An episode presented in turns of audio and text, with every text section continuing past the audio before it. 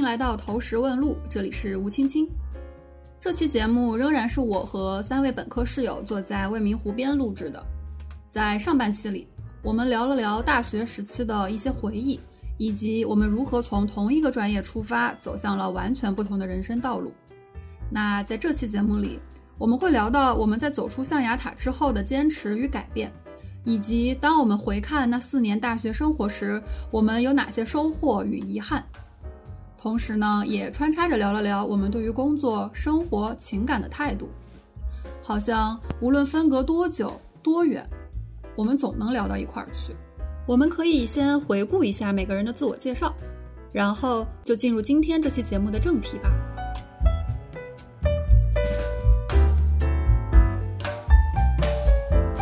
呃，我呢是吴青青，是我们宿舍唯一一个本科毕业之后就开始打工的社畜，在座四位中打工时间最长的一个人，已经打工第七年了，今年二十九岁，然后长居北京，没有换过城市，呃，目前单身。啊，我叫一飘，呃，我是研究生毕业之后，现在打工时长四年，呃，我是我们宿舍应该是打工地点最多的一个人。我毕业之后从北京辗转深圳、上海，再回到北京，呃，就是四处打工。现在二十八岁，大家好，我叫贝贝，然后我是本科毕业之后先去美国读了三年研究生，目前是在自己创业当中，应该是这几年毕业之后在全世界各地跑的地方最多的一个。单身哦，目前在杭州。啊，大家好，我叫小西西，我是我们宿舍结婚最早，然后生娃最早的，目前也是唯一一个结婚和生娃了的。呃，因为我们也聊了，我们现在其实四个人走上了四条完全不一样的人生道路嘛。那就有一个问题是，你们觉得现在和我们在学校的时候相比，就包括你觉得你自己也好，你觉得其他三个人也好，你觉得大家有没有变化？我觉得，我觉得你们三个，我在我的角度看，我觉得是没有什么变化的。不要因为我们每年联系一次，你就觉得我们是一直这么发展过来的。就是其实，就是我觉得你们的性格还是继续，就是性格包括职业选择，就是其实是延续了本科的时候我所对你们的了解的。那我自己的话，我个人认为我自己可能，呃，在主线上是没有变化的。我其实一直都是一个有目标感的人，我有目标，然后我会去默默的往这个目标去努力。但是可能在外在表现上，我可能变得更加的，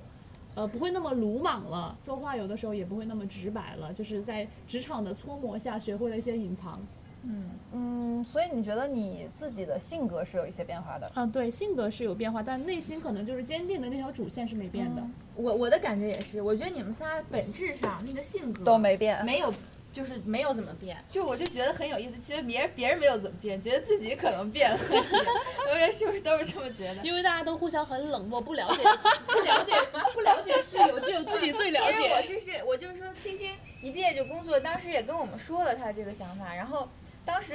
青青给我的印象就是她，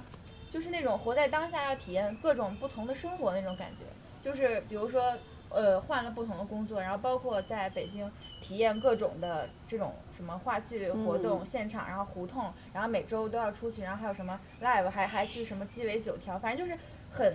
很体验生活，就是去生活的那种感觉。就我觉得从大学到现在一直都是那种，就是要很精彩的生活，现在当下，而不是说为了就是。呃，很很模糊的未来要去要去，比如说委屈当下或者怎么，就我的字典里没有延迟满足这四个字。就是就是，我觉得你你是很想把自己的生活过得非常的多彩的那种感觉，就反正就是很丰富，然后很多彩的那种感觉，就是它是一以贯之的。对。然后那个一飘就是，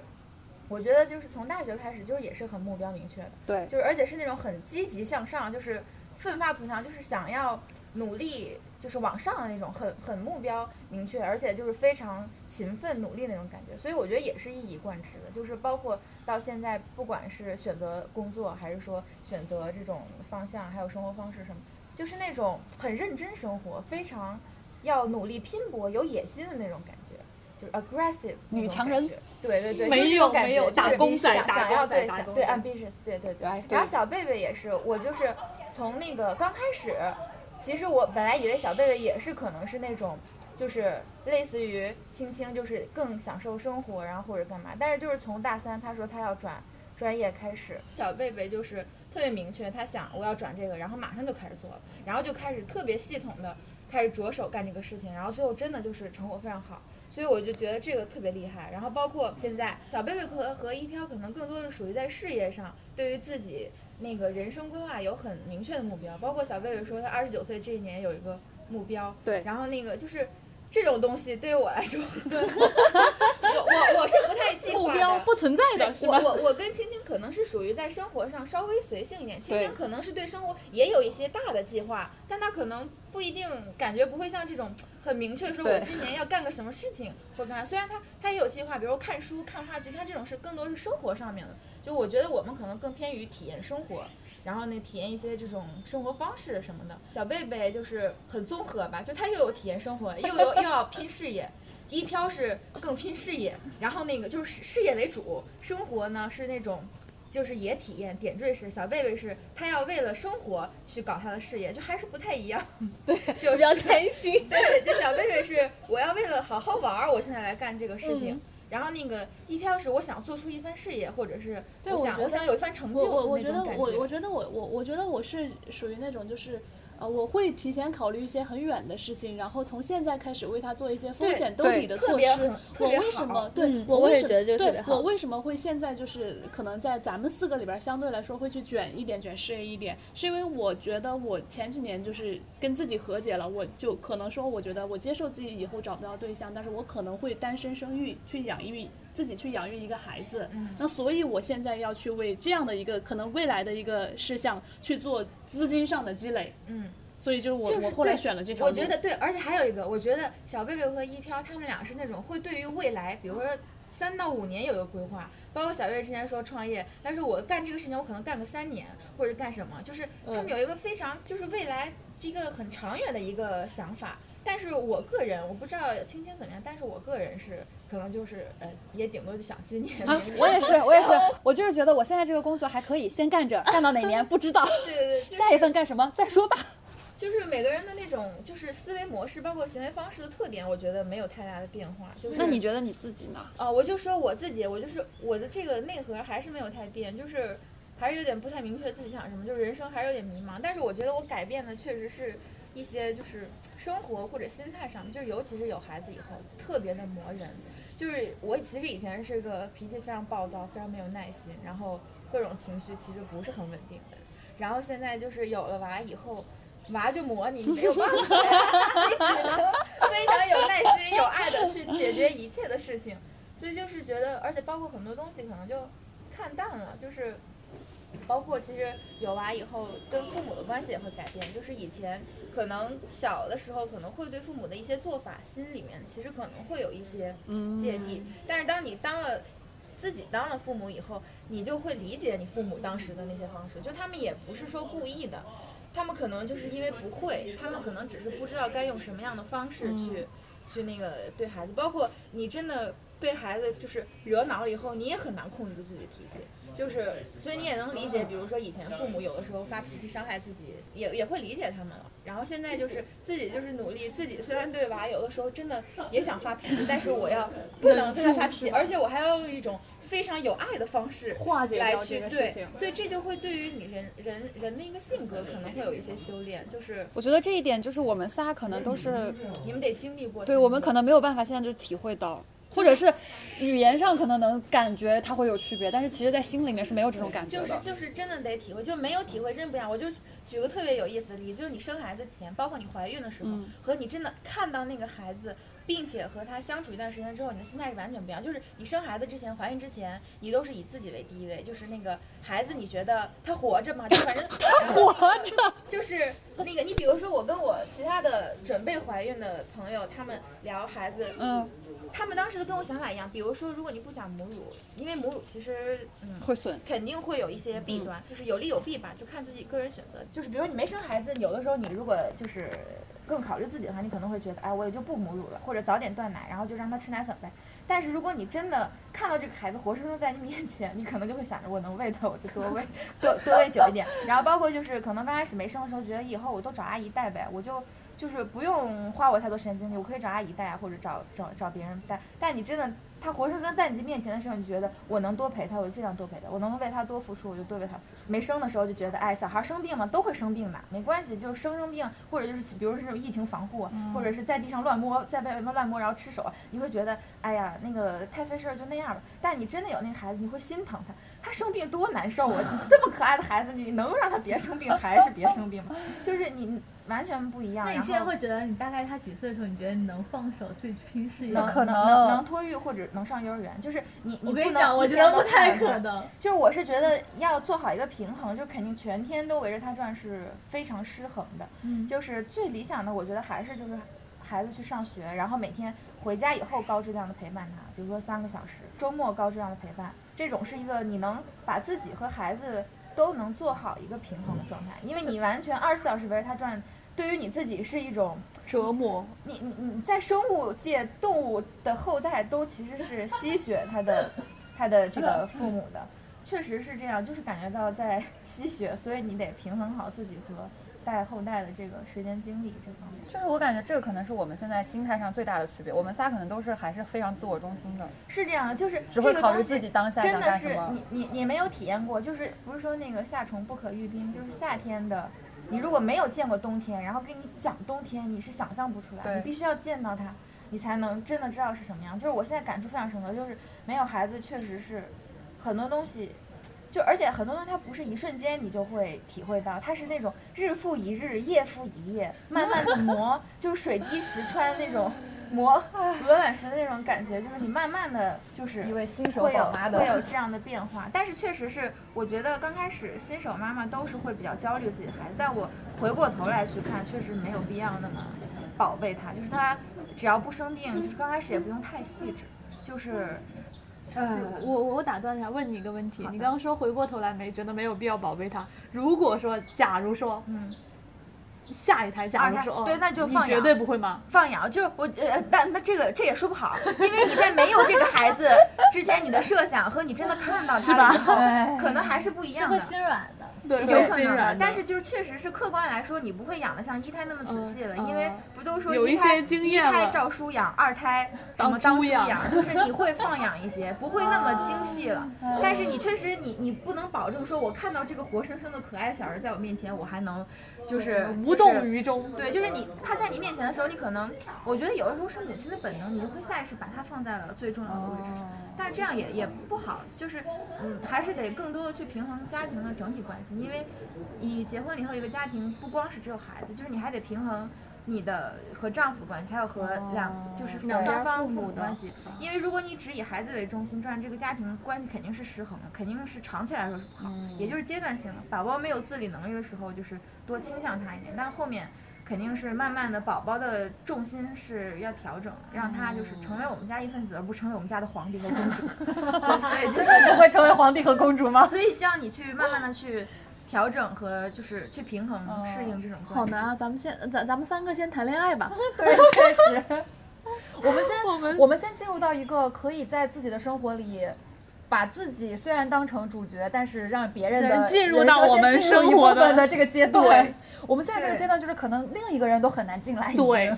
因为就是非常的以自我的感受。我觉得你们已经自洽。对，昨天晚上正好我们三个还浅聊了一下这个话题，就是我们三个就是现在单身可能最大的一个困扰。对，就是觉得我们的三观其实，在大学的时候已经基本上已经塑造完成了。那现在我们再去认识一个新的人，可能就只能是硬碰硬的。我们其实是很难再被。呃，不管叫我们的三观，不管叫纠偏也好，或者叫修正也好，其实很难再被改变了。就是他们俩的意思，就是他们俩出去见到陌生男生的时候，就是没有见过第二面，因为没什么可聊的。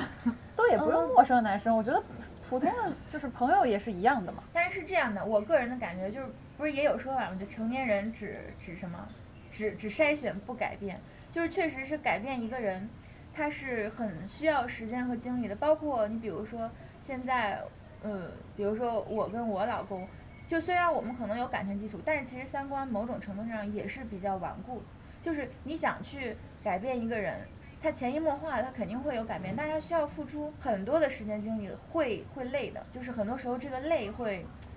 会就是好像又下雨，就是很多时候这个累会让你就是放弃这个事情。所以人家不是也说了吗？就是。你进入任何一段关系，不要想，就是不要期待去改变一个人。所以说，现在某种程度上，你们如果找对象的话，确实就属于碰，就是那种，比如说，我觉得可能看你们的个人心理预期，比如说六十分是符合你们的，可以考虑；这是四十分是跟你们不一致的东西，然后或者就是比较理想的，可能就是八十分。七十到八十是一个跟自己一致的东西，肯定还有很多不一样。然后这个不一样的点，就是在筛选的时候就要做好准备。呃，就是如果就是不改变，是不是能接受？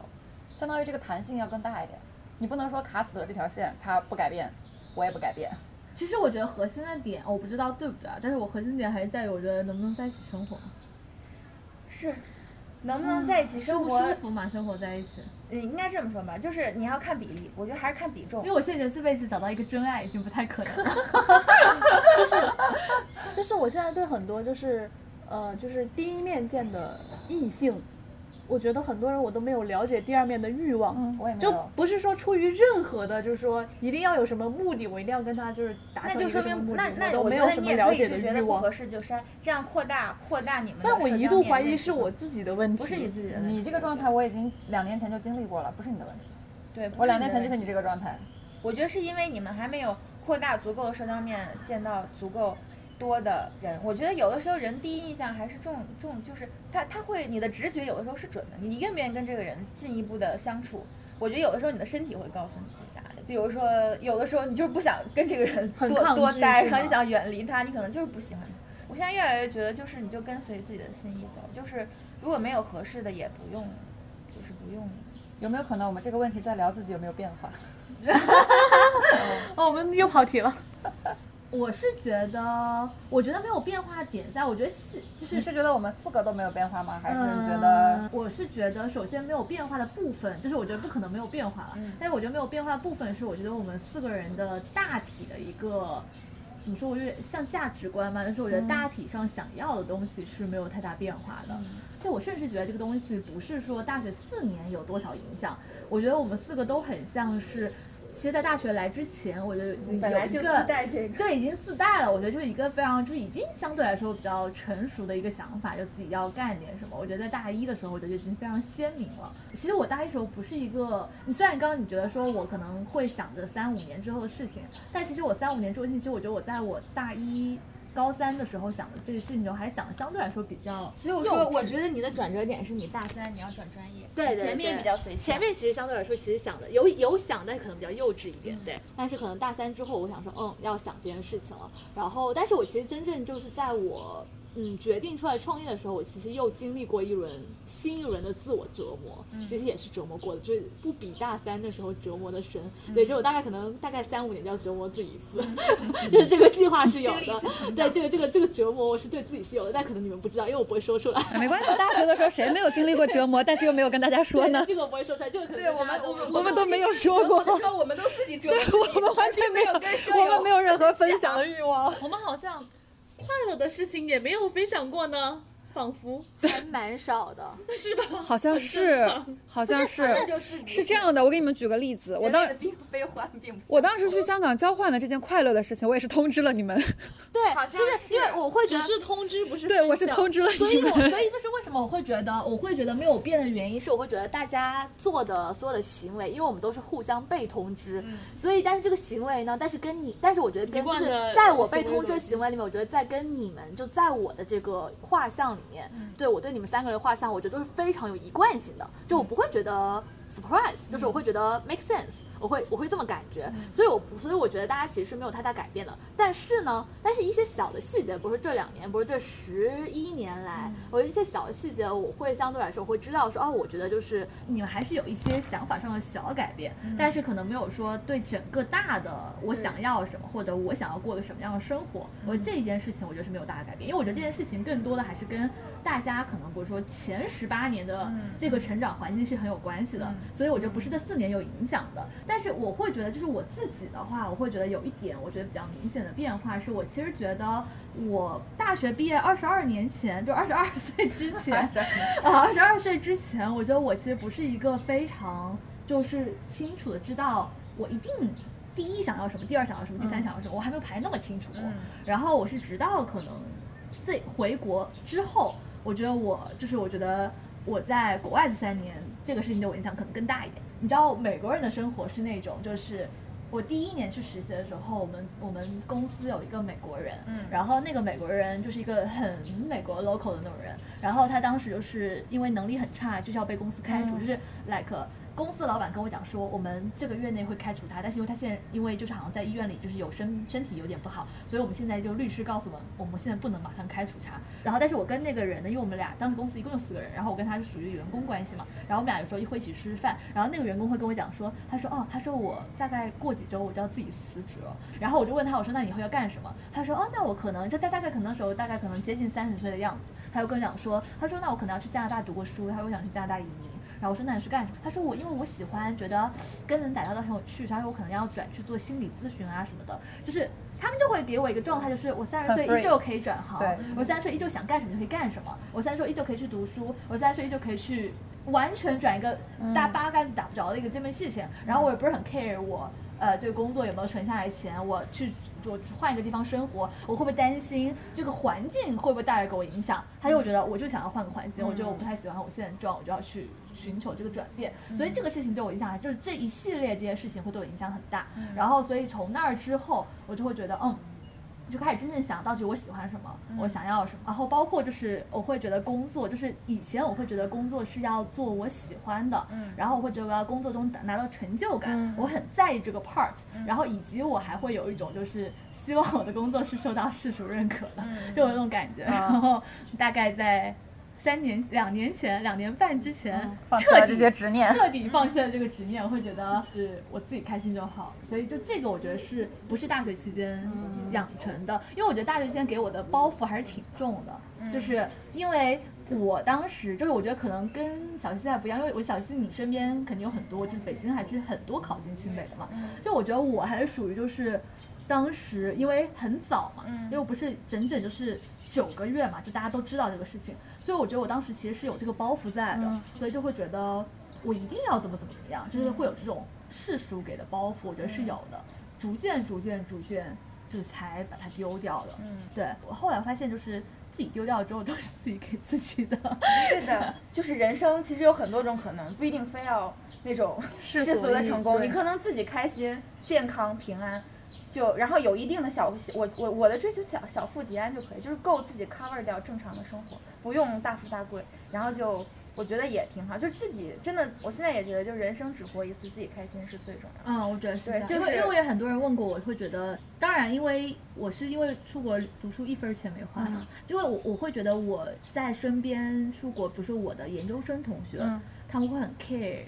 啊、就是我不能丢掉这件事情，因为我花了这么多钱出来读这个书，就我觉得这也是我当时做一个比较正确的选择，我没有就是自己花钱出去读书，因为我研究生出去读三年，这个事情其实是一个不是一个很常规的事情，就大家出去读书都是一年两年，就是更希望就快点读出来嘛。嗯然后反而我是读了一个更长时间的，他们会觉得你这样不浪费时间吗？你会觉得你这样读完之后你就丢掉你的专业不浪费吗？就大家会会有很多这种东西，但我会觉得说，我是觉得我在研究生阶段我学会了一件事情，是我学会了看行业，就是我觉得你给我的一个比较深刻的印象是我其实大一大二的时候根本没想自己要做什么工作，嗯。然后我也不知道工作要看什么，当时非常的理想化，嗯。工作要做我喜欢的事情，就我当时觉得哦我要当个建筑师，类似于这种感觉，嗯。会觉得我要做我喜欢的事情，我也不去关心建筑师工作工资高不高，然后建筑师这个事情我要花多少时间来进行我的职业发展，也不关心这个事情我发展到什么阶段之后我会不会累，我辛不辛苦，我要花多少时间，我当时都不都不觉得这件事情是要判断一个职业服适不适合我的这么一件事情，但我觉得你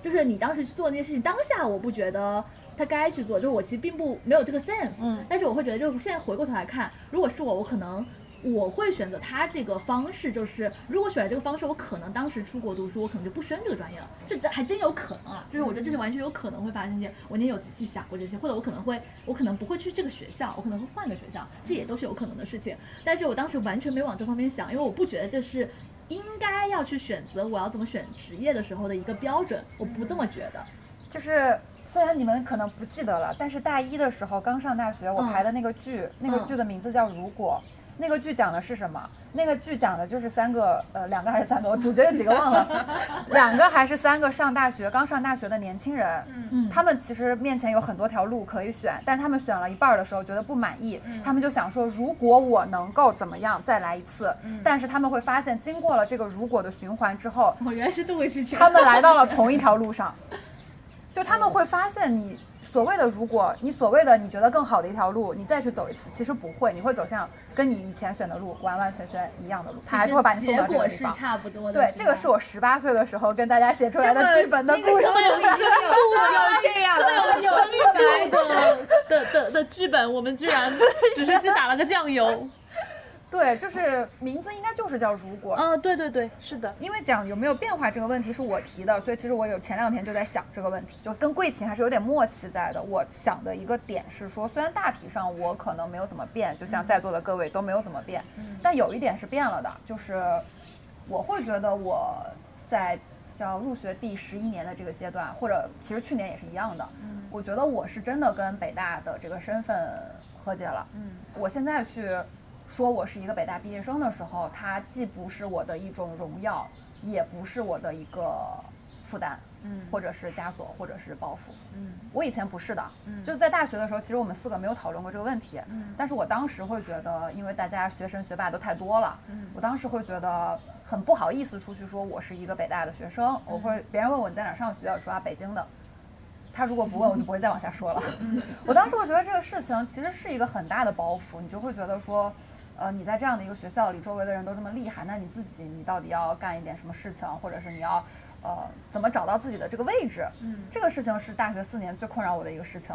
然后毕业了之后，因为你走到工作岗位上，别人会对你的要求会更高，因为他会说，哎，你是北大毕业的有，期待。对，对他会觉得你呃需要达到一个什么什么样的标准。对，然后那个时候其实心里憋着一股劲儿，就有一点想证明自己是能，比如说担得起你是北大毕业生的这个呃称号的这种想法。就反正到现在为止吧，到现在也工作了这么七八年了，我感觉我是把这个东西放下了，就是我其实不介意别人怎么去评价我。包括我从一开始找工作，我就没有想要找世俗上特别好的工作。虽然说可能中间有一段时间大家会觉得，哎，互联网是一个非常就是好的行业，但其实一六年的时候，大家的主流其实不是来互联网公司，而且我当时进的还是一个创业公司，就它其实不在当时不是一个主流的选择。然后当时我也没有想要按照大家都都想去做的事情去做，但只是说这个是就是北大的这个身份其实压了我很长时间，然然后呢也不可避免的，他在你找工作的时候。它也有可能成为你的一个标签，就是你必须会在简历上第一行就写你毕业于北京大学，就它也可能是你的某种荣耀，呃，但是我现在会把它很平淡的看成是一个很客观的东西，就是你客观上你是在这读了四年书，你出来了，但是说它到底给你带来了什么，我现在已经不 care 这件事情了。就我也不介意别人觉得说，哎，你北大毕业的，但是你不行，或者是说啊，你北大毕业的，你特别厉害，就是这个是我觉得一个很大的变化，我不我不纠结这件事儿了。嗯，就是要是放在以前的话，其实我会很别扭，我会觉得嗯要么就是我不配，对，我就觉得你这个想法跟我不太一样。我我也是，如果别人问我是什么学校的，除非他是清北的，我会说我是北大。如果是普通人问我也我我也我也不说我是北大但是我的原因就跟你不一样。我的嗯原因是怕他觉得哇塞你是北大的，然后就开始啊太厉害了，然后开始一帮因为你知道我有一次就跟一堆 couple 吃饭，当时因为桌子不够，所以跟旁边拼桌了。嗯因为那一天那个场合，就是大家就是大家都比较熟嘛，然后就提到就是说北大这个事情，嗯，其实也没有很大声，但是他就说啊，说你们北大怎么怎么样，然后结果就突然间赶上隔壁桌，就是我们因为拼了个长桌，嗯然后隔壁桌的三个人就 这样过来看了我，你知道吗？然后结果后来那个服务员问我们说：“你们要换位置吗？”说那个包间空出来了，然后我们三个人逃的，赶紧逃到包间里去。我会觉得，如果说对面人就比如说像这种环境，我会觉得这个事情就没什么不可以聊的，就是这是一个必然的会聊的话题。但是在一些不认识的人或者不太熟的人的场合下，我不太想说这个事儿。就是我觉得说这个事儿，首先没什么可聊的，然后第二个就是他会有一种有一些不必要的呃一些不必要的一些就是，而且有的时候很尴尬，就是比如说，如果他是一个其他学校的，然后你是北大的，你们俩之后这个关系可能会有一种微妙的不平衡。就你知道，在一个打工的环境里面，别人会说这是我们组的谁谁谁，人家可是北大毕业的，你很难判断这句话到底代表了什么呃，意思。这个这个我有感受过，因为当时我来上海工作的时候，首先第一天去的时候，所有人就会说，哎呀，说终于见到真人了，潜台词就是就是来了一尊大佛，是吧？对要抱大腿了，对对对，就有这种感觉。但是 anyway，但最后我事实证明你能力就是比他们强。啊，对，这是这是说真的，就是我不是说自夸，我觉得这是一个非常现实的问题，因为我觉得这个工作本身其实并不太需要太高的智商，但我觉得唯一我可能做的比他们好的一点点是，当我们在项目管理的时候。呃，可能大部分人就是老大说什么我做，然后做说做说做说做，但是我会非常在意我做这个步骤在这个项目里面它到底起了什么作用，我会就是不管他告诉我还是我自己去观察，还是我去思考，这个事情我是会做的，所以我做的事情会做出来那个成果在这一步里面会更舒服一点，就是而且就是我的老大会反映说，天哪，你怎么这么快？就是我一定就是先想清楚我怎么样最快把这个事做好，而不是说我上来你告诉我怎么做，我完全不加思考，啪啪啪啪我就做，不是这么做的。所以我觉得这个事情就让我觉得我跟他们之间还是有一定的就是差别的。完了之后还有个问题是，整个公司的人都非常的温水煮青蛙。嗯嗯，就是非常的就是。我反正就这点工资，我也嗯，当然我觉得那不用干？对，不用干多大的贡献，国反正工资企，就很像国企，然后就是就这么点工资，然后那我就这点贡献，那我然后我那我说，那你觉得对这工作不满意？你对这工资不满意？你为什么不去寻求转变？嗯，啊，我转变不了啊，我有房贷，我现在有小孩儿，我转变不了这些事情啊。然后说，那我那我去哪儿转呢？这就业行业这么不好，那我除了这个我还会干什么呢？就这是这个行业里面大部分人，就从可能本科或者就读这一行、读这个专业的人，大部分人的一个想法。虽然我可能因为本科到研究生也是转行嘛，但是我还是会觉得说，那想转就转啊，就是那你不去行动，思路更灵活。对，就是你不去行动，我我的反应就是你不去行动，你不去找工作，你你不去证明就是你的能力，那又怎么样呢？我的感觉是我到现在依旧会觉得能力是可以被证明出来的，就是它不一定跟你之前的经历。或者说跟你的工作经历，就是虽然我会渐渐的觉得，我在呃两三年前决定出来创业的时候，我其实当时很担心的一个点是，万一我某一天创业失败了，我要回去给别人打工，我要如何去证明我的能力？就这时候，要你要去跟老板证明你的能力嘛，那我要如何去证明这件事情？然后当时很担心这个问题，我不知道哎，但是我现在会觉得说，就是总是有办法可以证明的，我的能力就在那里，我相信我可以证明，是吧？对我会有这种自信，但是当然不知道这个自信从哪里来的。我觉得你一直都有这个自信。对对对对，因为我现在很少给别人打工嘛，对我来说，工作这件事情，呃，不是靠我想找工作的时候再去找就能找到的，不是在那一瞬间的事情，而是就是我会跟，就是包括我现在会跟，就是我的学生说一个事情，就是我说你要。特别是内向的学生，我跟他讲说，我说我说你要让身边的人知道你想干什么，不然人家怎么帮你？对，对，对，是我会这么跟他们说，然后他们会觉得非常不理解，就他们会觉得那凭人家凭什么帮我？就是因为我记得你跟我说过，就你觉得我好像在本本科的时候、大学的时候，什么事儿都能干成，就什么事儿都有人帮我的，我感觉，就是 就是我当时的一个状态，就是我反正这个事儿我不会干，那我要找个人帮我干，那你要愿意帮我干。就是正好那就正好。那以后如果你有什么事儿觉得我能帮你办，那你随时来找我，我愿意帮你干。就我觉得是这么一个状态，对。所以我觉得这个事儿很重要，就是我觉得这才是我觉得找工作的一个真谛。所以我觉得这个事情才是你去告诉别人、去证明你是有这个能力的，就是其实就是比较背书嘛。因为就像国外找工作也好，留学也好，都是找推荐信，就国内比较看不看这个东西，所以我会觉得说，就我觉得这个也是对我影响比较大的。包括我觉得国外还有一件事情对我影响比较大，就是我觉得是信任。就是我觉得大家是一个很信任的社会，就我觉得在中国这个事儿，我觉得这个事情就是好像信任体系好像也不是很很 OK，但是这个也有毛病，就是比如说像我说我在第一年实习那个公司那个那个美国同事，其实公司开掉他是因为他觉得他工作能力不行，但他面试的时候说的天花乱坠。公司就相信哇，你好有能力，结果他就就啥信任了也不会，哦但但又过于信任。但我觉得，哎，但我觉得这个度蛮难把握的。嗯我想接着青青这个话题聊一聊，就是我非常赞同，就是青青说的，就是呃这些年其实逐渐跟这个北大的这样一个身份就和解了。它既然它既不是荣耀，也不是枷锁，我觉得这这句话也适用于我。但是我觉得对我而言哈，我其实还有更多的一种情感，我觉得我是感激。我也很感激我我我对我我对北大现在就是它它不会成为我的我的枷锁，我也不会觉得它是特别特别值得炫耀的事情。但是我就是现在纯纯的只剩下感激，因为我觉得我是一个就是非常纯正的小小镇做题家，然后一路做题做上来，做到北大，然后在北大看到了很多非常优秀的人。我每次都觉得，就是真的是觉得我何德何能。最后其实工作之后，由于我选的这个工作领域，它其实是一个特别卷的领域。说实在的，这个工作领域对你个人能力的要求就是没有那么的高，其实大多数人都能达到。但是呢，他他就很看重你的学历，他学历是你的一个呃敲门砖。所以其实如果我不是北大毕业的，我可能稍微稍微稍微次一点学校毕业的，我可能就不会有这样的一个工作机会。倒不是真，倒不是因为我的能力。呃，有多多好，就我能争取到这个工作，所以很多时候是北大这个身份给我了一一层光环，在我的就业期间，所以我现在就只对北大只剩下感恩。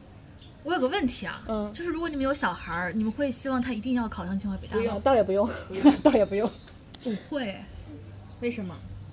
就是就是这个理由。我可以，我可以让他，就是这个理由。我可以让他出国去啊但但看世界。对呀、我更呃就是你们你们会选择把他送出国吗？不不是选择，就他可以有这个就是选择。他他考他如果他如果他的能力差不多，我会帮助他够一够，够清北。他如果差太多了，不我一定非要所以，所以你知道我最担忧的一件事情是什么？就是我因为很认同你这个点，就是因为嗯就是我会觉得清华北大不是一个靠纯努力能上来的一个对我地方我我赞同。这是这是一个我的一个观点，就我觉得思维和就我从小到大，从小到大，我的一个观点是那个所谓成功等于百分之一的天赋加百分之九十九的努力这件事情，我从来都不不是很我现在已经不认同这个。我觉得是要 看这个你要多大的成功，一些小的成功可以靠你，嗯可可以可以通过努力对，去但是我觉得我我的意思大的成功是我的意思是百分之一天赋很重要，就是对我非常这么认，我觉得认可我现在不觉得是天赋，我觉得是你的思维方式。就你的思维方式，它不一定来源于天赋，它也可以来源于嗯后后天的一些塑造。就是你的思维会决定你的行动，然后你的行动，你你在行动上去努力，所以我思维把握方向。我刚想说，是我会觉得，如果我有小孩儿，首先第一点，我说实话，就是因为我现在没小孩我很担心我小孩儿天赋不好这件事。哎，我觉得天赋真不是我个人现在目前为止养育小孩儿的感觉，就是小孩儿啊，除非那种真的小概率的，他真的就是那种基因脑子不行，除非那种小概率，我觉得大部分首先不是也说了吗，人类智商都差不多，大部分的小孩他其实在就是从小到大这个阶段，他的学习能力就是非常快，而且是我觉得就是小孩都差不多都是这样。所以虽然我不知道是不是真的啊，也可能是那种智商税，但是现在都说强调零到三岁的早教，就说零到三岁好像他的大脑神经会发育百分之六十，对，然后到七岁是发育到百分之九十，反正就是。小学前的阶段，他的那个大脑神经就是客观物生物上确实是在增长，你就越刺激他，他那个神经元的连接就建立的越厚嘛，然后神经就越长越多，这个方面他可能就是越好。所以就是说天赋的那部分，除非就是除掉基因里这种我们无法呃真的控制选择的，的部分对那个后面的这个教育这个阶段，你对他某一个方面你多刺激。他可能就是会稍微这个叫做什么呃成长一些，然后后面的学习就是有的说法是，呃，当然不一定都对，但有的说法就是说以后的孩子那些，比如说学习问题，比如他数学学的不好，他的那个数学题解不好，可能是因为他那个之前那个小的时候空间能力那种空间的感受啊或者什么那种那种神经可能建立的不够多，所以他可能到后面就是带宽可能不够，他可能有的东西他就不太搞得动。所以就是我目前只能说我目前的选择就是在他小的时候，这种可能他的神经正在生长的这个阶段，我尽量。你你教不了他，现在啥都不懂，你只能说尽量的带他多去体验，因为你刚开始最人之初，你的对世界的认识都是基于你的感官，你的体验，然后让他，比如说他拿一个球放到一个一个东西里面，他就在认识空间。然后他比如拿一个盒子，四面六六面看看，八面体什么，他就他就是在认识空间。他现在知道把牙膏盒打开，然后里面知道有牙膏，然后晃一晃，然后把，然后我再教他倒东西，他可以把这个东西倒出来。那他可能也是在体验空间和重力，就这种东西，他是完全在通过自己的这种感官双手去动，你只能尽量给提提供给他，让他自己去探索这样的机会。所以就是小孩儿，你只能你刚开始他什么都不懂的时候，你就让他多探索。呃，等他懂了以后，你就稍微去引导一下。家长能做的就是这就是些确实也控制不了尽量对，你就只能说家长尽力了，我尽力给你提供这些环境，然后你后面，就是我觉得 也没办法因此我会觉得我会是一个非常鸡娃的母亲。但是我就是想跟你说，就是你鸡娃一定要注重方式，一定要是那种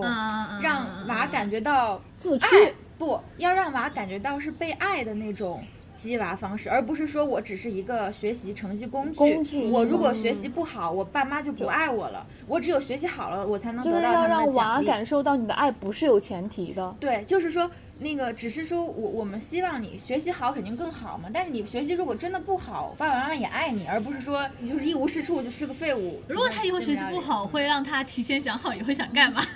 所以就说你激娃一定要就是顺着这个娃的顺性去激他。如果就是那种很激他，他就有可能最后就虽然好像客观上世俗上好像很优秀，但可能内心很迷茫，而且不是很快乐。他可能最后要花一些时间和弯路去重新寻找他自己的人生。然后他如果能寻找到这是一个幸事，他就实现了自己的人生的这种绽放。如果他没有寻找他，他可能就是那种微笑抑郁，我过着非常牛逼、每年薪百万的生活，但是我内心抑郁，我很不高兴。但是我会觉得北大让我有更多的选择，或者说在做这个选择的时候更有底气这个是的这也是我就想说的，就是北大不管怎么样，让我我能起码能找到一份工作，我能糊口，就是这个点不用去是我跟你们三个非常不一样的点，因为可能进互联网这件事情，当然现在是非常卷学历了。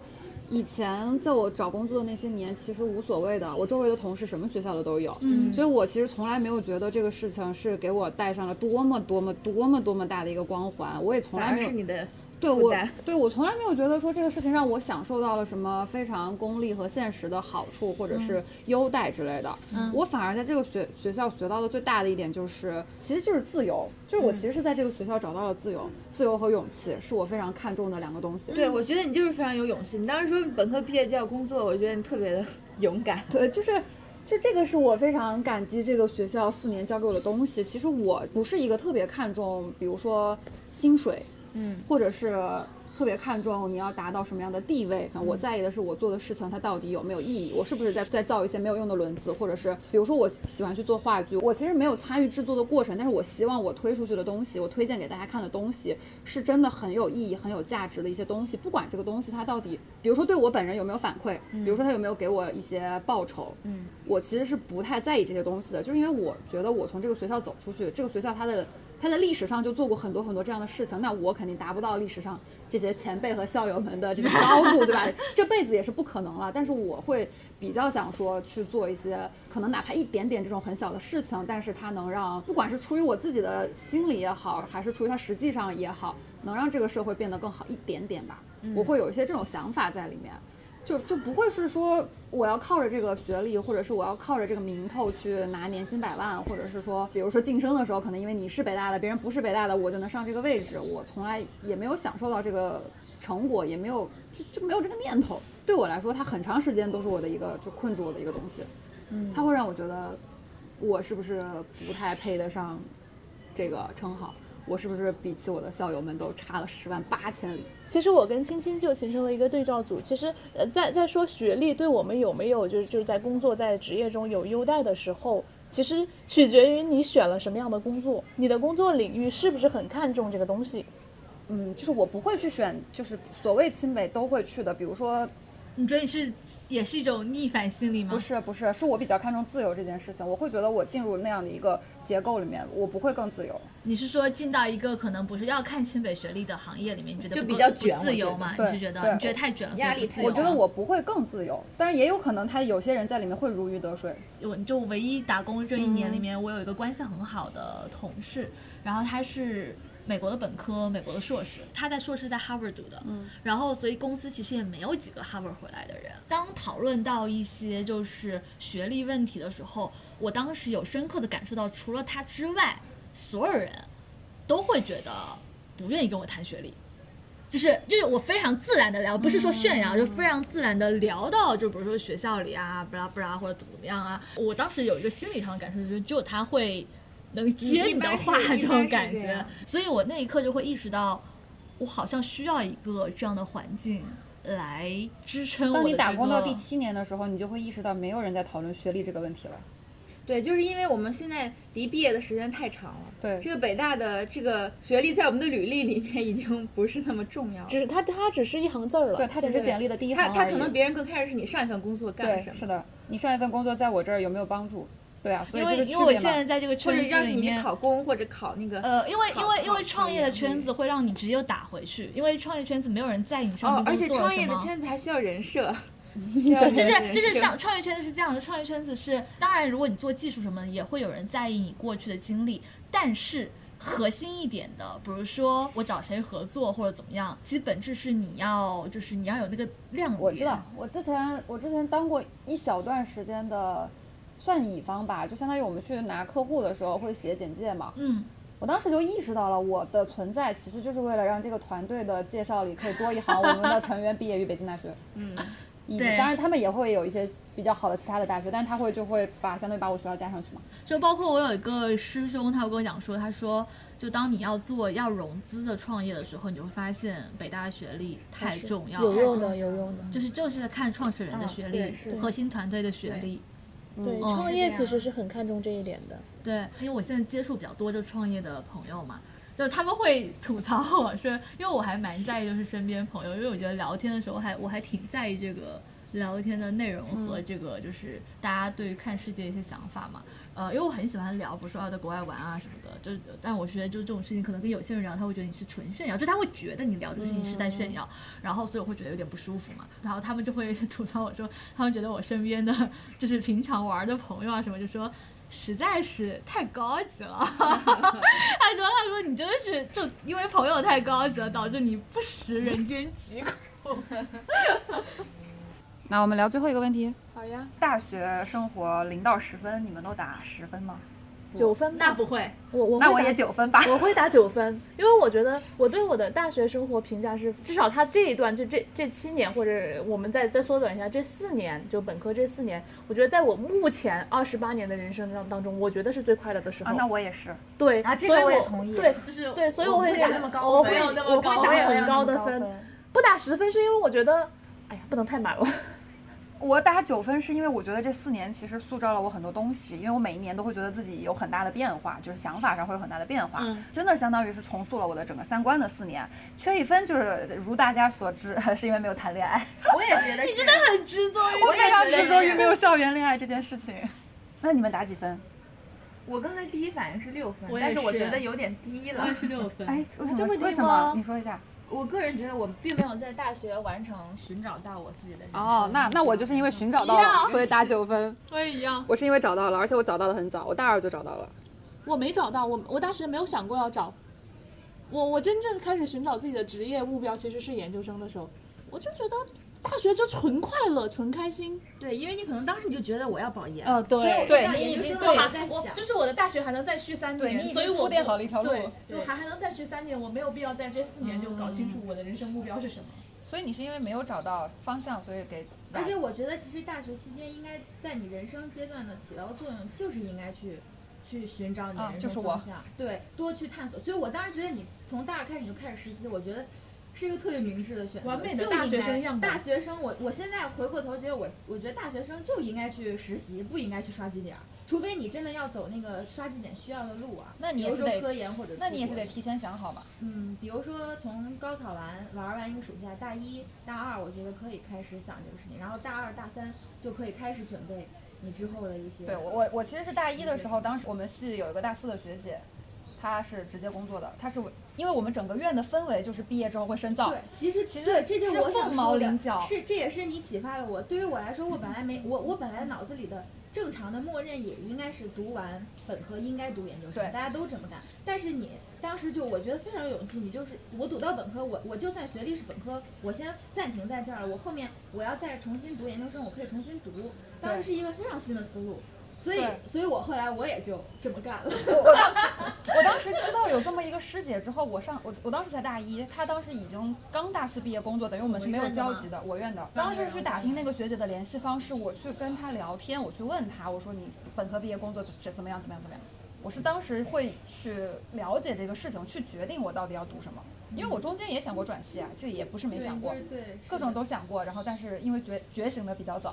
对，我就是记得当时青青是大二、大三就特别密集的开始探索自己的人生方向，然后就很快都想清楚。包括当时青青也说，我到大四在那儿开始想我该怎么办的时候，青青就说。这个我两年前我大二的时想完了候，我正在想这个事情。是的，那贝贝为什么打六分？我觉得你不是非常开心吗？我很开心，就是如果快乐程度我可以打一百二十分，因为我觉得一百二十分的快乐程度是因为我觉得我在大学认识了非常多一辈子的朋友，都是我觉得这个是我就目前来说，这是我觉得我人生最大的财富。嗯，就这是我最大最大最大的财富，因为我觉得我可能这辈子我离开朋友，我什么事都干不成，就是我是这种感觉。就是，但是我觉得我大学期间对我自己的时间足够，就是我觉得我太享受，因为就是你知道，大学四年对我来说是太，就是不管在人际社交上，包括在我当时想干的事情上，都有点太如鱼得水了，然后以至于，就是以至于让我觉得就太在自己舒适圈了。这个事情有什么问题吗？有问题，这太有问题了。就是这是我现在就是我非常会提醒我自己的事情，就是我现在绝对就是我绝对是居安思危的人，就是因为太如鱼得水了。然后因为就是你那当下你不管是运气好，然后以及就是你知道我现在身边对我大很大的评价是就是我运气太好了。然后在我说我在关键时刻选择选择都做的太对了。然后包括叫包括我妈对我评价是，你在关键时间点遇到贵人的概率实在太高了，就是就是所有人都有评价，所以你知道当所有的一切你知道你并没有百分之百努力的时候，这件事情是很很没有安全感的。OK，对，但是但是我也解释过为什么我对于百分之百安就是努力这件事情我不愿意做，是因为我很害怕。我做了百分之百但是得到还没有100%的回得到，报我没有成功，然后我会很伤心，就是我也很害怕这件事情，所以我总是觉得百分之六十努力，我拿百分之六十成功就好了，我总是有这种感觉。但是我到这个年龄之后，我会觉得，呃，我有时候会在想，我会觉得，就是我对我自己的长期规划，如果能投入再多一点点，我会不会更尽早的达到我想要的生活状态？我就你知道吗？就是我会有一种感觉，我会觉得我其实非常讨厌走弯路。我很希望我的每个选择都非常怎么正确，可能呢并且节省时间。怎么可能呢？那你就需要更多的去先获取信息。就是，但是我知道不可能每个选择都正确，你也不可能每个阶段决定都正确，你也不知道你永远都踩在风口上，这是不可能的事情。但我又知道自己是一个相对其实还比较懒惰的人，就一路走过来，就是确实一直在自己舒适圈。因为其实我觉得以前就是这个事儿可能说起来有点凡尔赛，但是我觉得我在十八岁以前读书是在我的舒适圈的。包括其实因为你知道我大一，我应该是所有人里面高数考最低的一个人。十八岁之前，我不觉得我数学，我觉得我数学可好。但是，但是，但是我当时我知道高数是个很难的事情，但我觉得我数学怎么会差？对，所以我会有这种感觉，因为我觉得我大学过得太快了，以至于掩盖掉了一些不美好的部分。OK，就是回看之后，我会觉得就是我为什么不再努力一点？我会有这种感觉，就但当下真的是掩盖掉了，我就是习惯性逃避了。是我这种感觉，当然这个事情并没有对我的整个人生规划或者说以后的自由度有任何的影响，但是我现在回看，我会觉得它能节省我时间，就是如果我更早一步，我觉得时间对我来说比金钱更重要。是，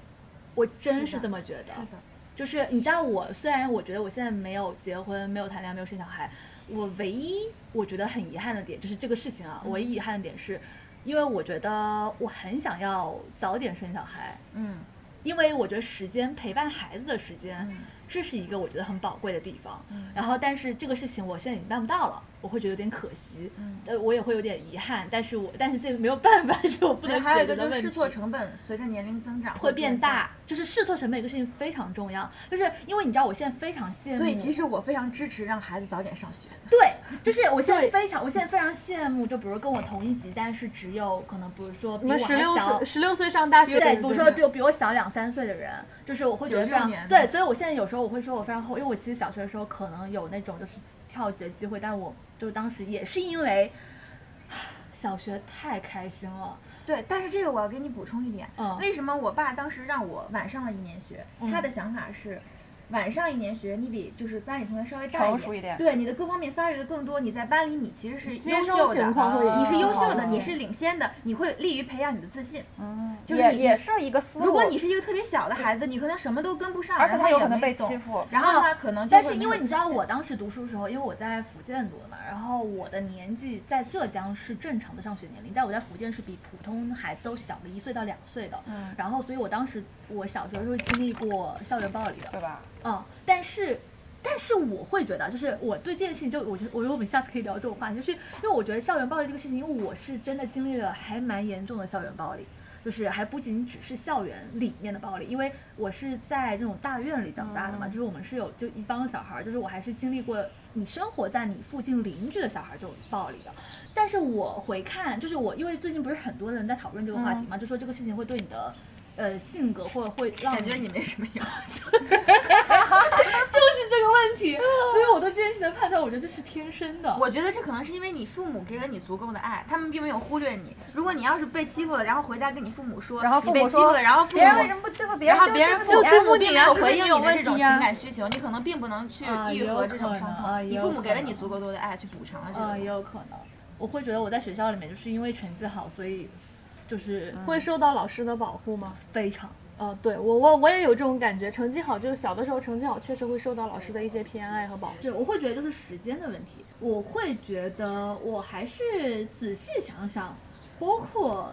就是就过去就从可能从大上大学开始，就包括我保送到上大学那九个月，我也会觉得我有在浪费时间。二十九岁，我会觉得我有好多事儿要做，嗯但是其实以前都有机会做，嗯就是我觉得我已经是一个执行力其实蛮强的人了，嗯，但是但你想要的更多。哦，我是个很贪心的人，嗯我是个非常贪心的人，是我有很多事情想做，然后但是就是没有那么多时间去做。但其实仔细想想，真没有时间做吗？其实是有的，但就是确实不想让自己那么累，所以就觉得 所以你选择了，你取舍了，你取舍了自己的开心的舒服。目前在这个瞬间，它大于你想要的那个东西。他对要的那个东西可能没有那么重要。我觉得我现在更舒服、更自在。就是我就没不想走出舒适圈嘛，就是还是就是希望自己就是舒服点儿嘛，不要那么拼命嘛。但我觉得这个也没有问题。呃，是没有问题，所以但是我还是会就是给过去都打比较低的分，就是因为这个原因。但是我也知道我做不到，但是 我想激励自己能做到。我们我们可以预见下一次聚会一定是在明年的六幺幺。呃，对，我们最后要不留一句话给明年的六幺幺？你们有没有下一步的进展呢？明年，没有。希望明年此时有一些新的变化。许个愿望是吧？对，就是来能不能？因为我们一定是我我就不用怀疑，一定是明年六幺 就幺再次不会有联系。其他机会联系了。所以就是如果现在留，相当于呃埋一个许愿瓶，或者是写一个给明年六幺幺的一个信。明年肯定是我们一起嘛，不管见不见面。对，我就说希望大家都有一些变化，希望明年这三位都有家属。对，那至少我们三个里边要有一个代表吧，就不能得零蛋。希望明年我还在北京工作，为什么突然这么爱北京？不是爱北京，就是我至少说短期内，我希望就是三五年内，我还是希望留在北京的。但以后我可能会回重庆或者其他地方哦，但是希望我明年还在北京工作，不会因为客观的原因他就没法再待在北京了，或者换工作了。其实我没想好说啥，虽然这问题是我问的，因为明年的六幺幺的话，我已经就三十了嘛，就是我觉得，虽然立是立不起来了，但是我觉得嗯希望能更自由一些。这太泛了。太泛泛了！什么叫自由呢？我希望明年六幺之前，我们四个能出去旅游一趟。那可能有点困难，出去住的那种旅游是对，就？好好规划的那种旅游，去一趟日本。嗯，那有点困难。类似于这种，对，类似于这种。首先，其实点就在于你们俩要有假。我们不是我，我想说，我们其实今天没有聊我们毕业旅行的事情。其实我们在毕业旅行这件事上，可能已经打败了很多的宿舍。还算比较再补聊，这个太阳就要落山了。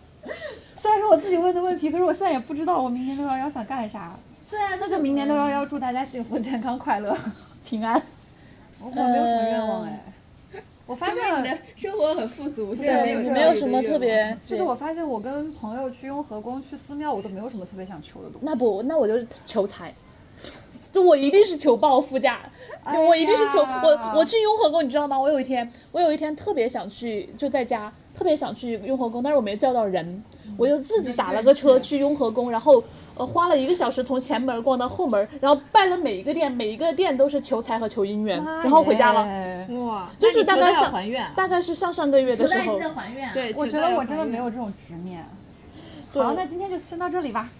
我们就是给明年的六幺幺留一些悬念。留留一些悬念吧。希望明拜年拜。我们以更好的状态再见面。哦，对，我觉得就是希望大家明年比今年状态更好。对，更松弛一些，更对人生更有一些就是我觉得希望大家就是越来越对自己的人生越有把控力。因为我回国那年二十五岁嘛，嗯，然后我觉得二十五岁的时候，我觉得我对未来好恐惧。那一年我真的还整整一年都挺恐惧的，但是哎，但是没有人知道，我们也不说，对，我们也不问，我们也不问。也不说，那就很，知道我觉得那一年真的很恐惧。然后那年我同时也恐惧，就是二十九岁这个就三十岁之前这最后一年的到来。但是我今年生日过完之后，我突然间觉得我的人生前所未有的松弛感。就是我现在基本上是我想干什么，我想做什么，我好像都能就是 control 得了它，然后并特别好且就是并且我发现我现在拥有一份大家都很羡慕的工作。是呀，现在你这个状态是我们都羡慕的。那你其实，那你其实跟我说的一样啊，我也是希望我三十岁的时候能更自由嘛。所谓的更自由，就是我如果有一些想做的，金钱和时间，还有想做的一些事情都能够还有能力上能力就反正就是各个方面吧，就是不会觉得自己会被什么事情困住、束缚到。对，或者是不敢去做什么事情。好的，六点五十九了，亲们，我们去湖边看看晚霞吧，可能现在有有晚霞吗？去看一眼。去看一下吧，拜拜。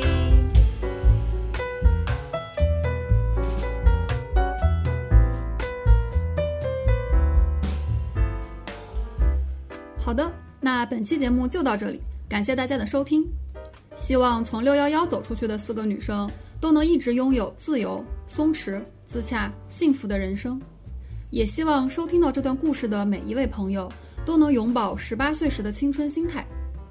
如果你听完有任何的感想，都欢迎在评论区与我们交流。那我们下期节目再见啦！